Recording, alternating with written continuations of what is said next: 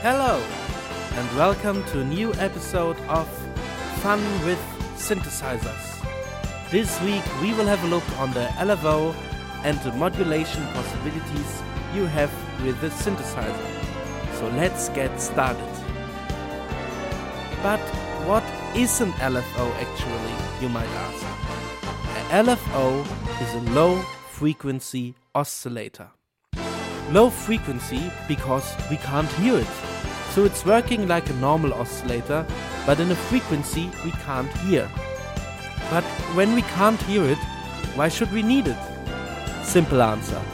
With the LFO, you can modulate any other parameter of your synthesizer with the waveform of these oscillators. So if we have an LFO with a sine waveform, we can manipulate, as an example, the pitch of our normal oscillator, and now it would go up and down with a sine wave form.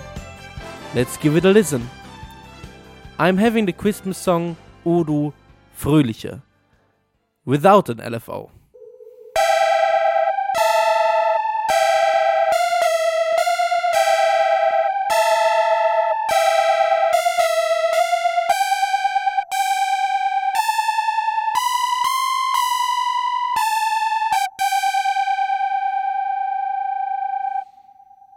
This is O du Fröhliche with the LFO.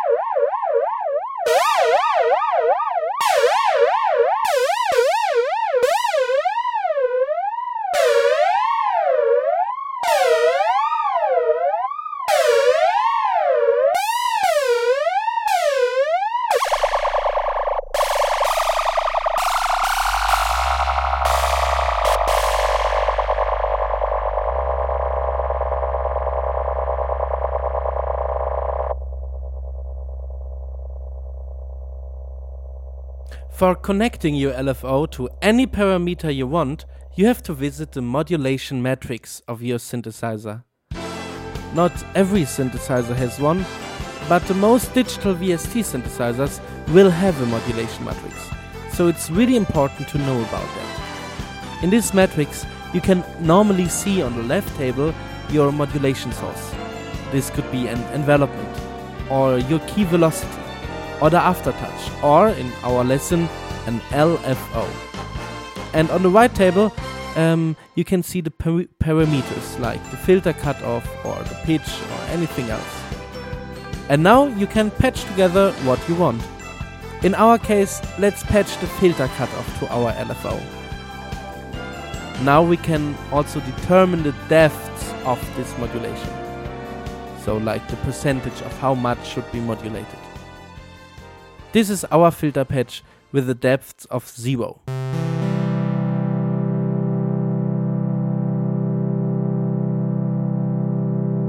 And now we can adjust the depth of the modulation until we are at the maximum.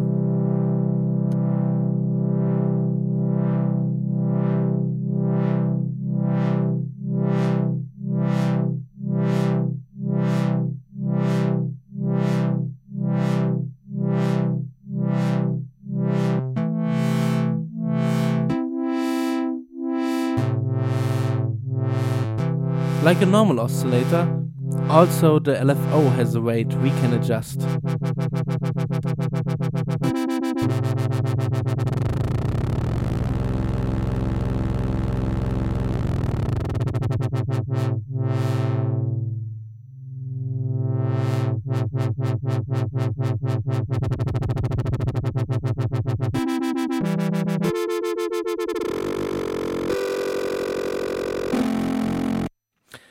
I think that's a really nice sound, but I want the LFO to start a little bit later than the normal key. For that, my LFO has a delay time, where I can adjust the time my LFO starts to work after the key is hidden.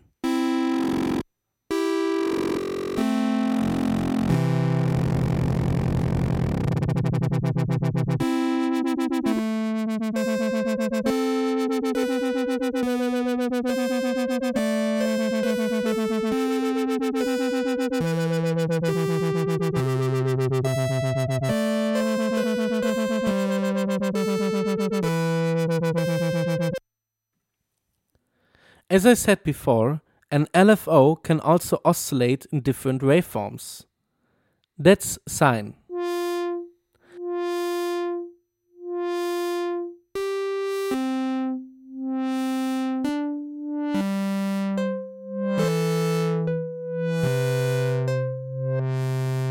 I also can have a square waveform.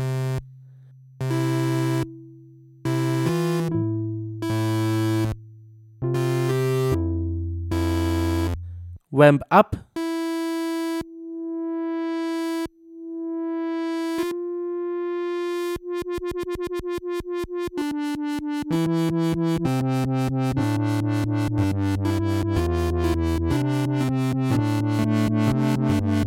and ramp down.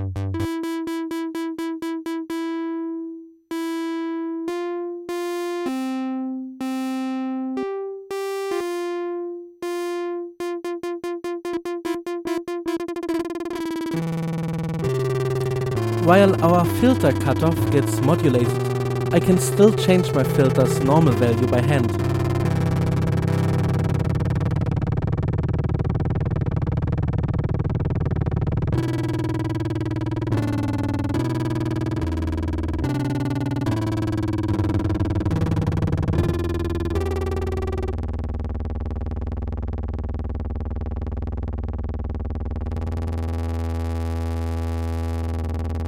And can adjust the resonance too.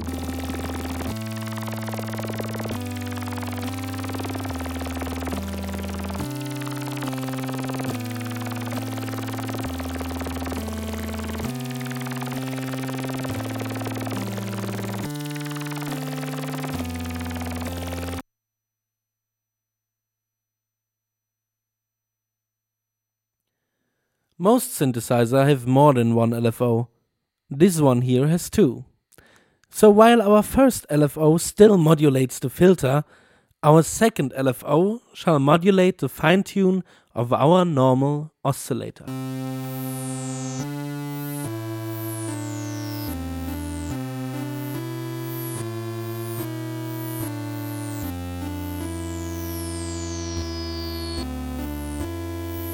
Now we are telling our LFO it should have a sine waveform and a really high oscillating rate.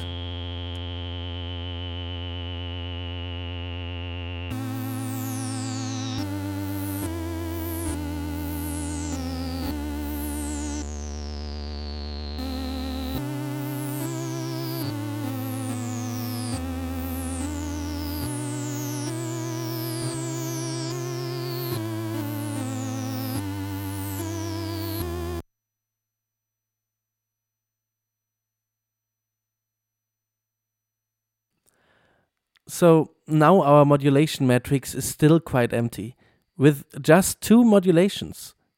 So let's have some fun with that. Nearly every synthesizer has a modulation wheel, which is a wheel next to the keys and is readjustable to all the parameters. Let's have that modulating our VCF cutoff.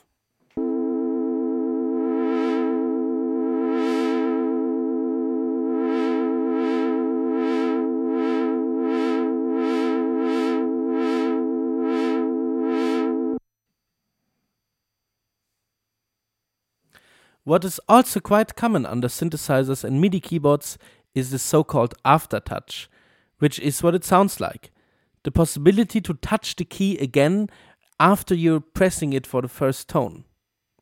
Let's then modulate the pitch from our second oscillator.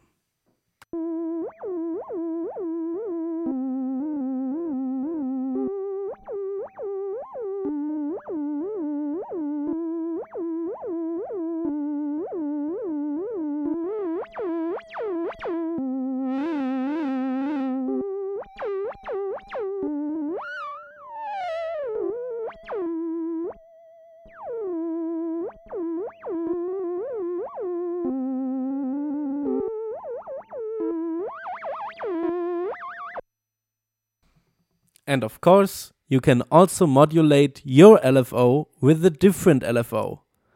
Now, our first LFO will modulate the rate of the second LFO, which is still mapped with the fine tune of our oscillator.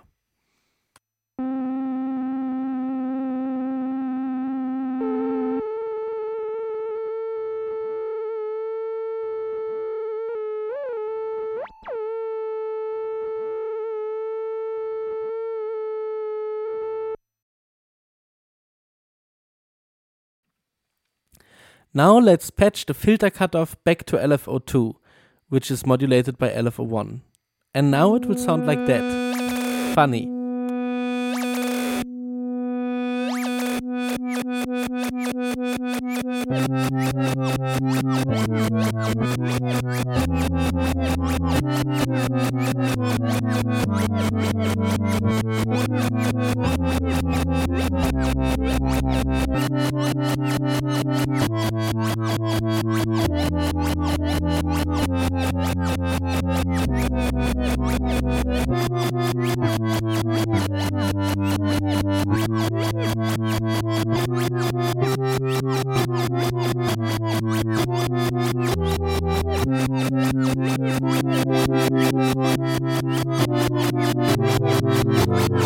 Now our second LFO gets a ramp waveform and a bigger delay time.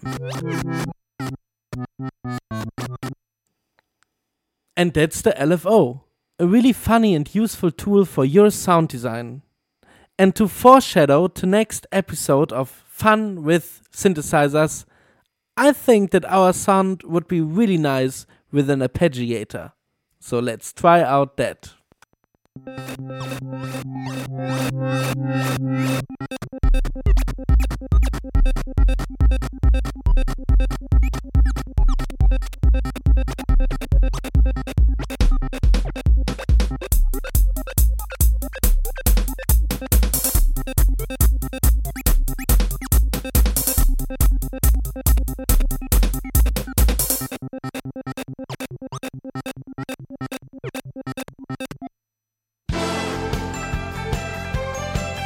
Hope you were enjoying this week's Fun with Synthesizer and you will tune in next week when it's all about arpeggiator and step sequencer.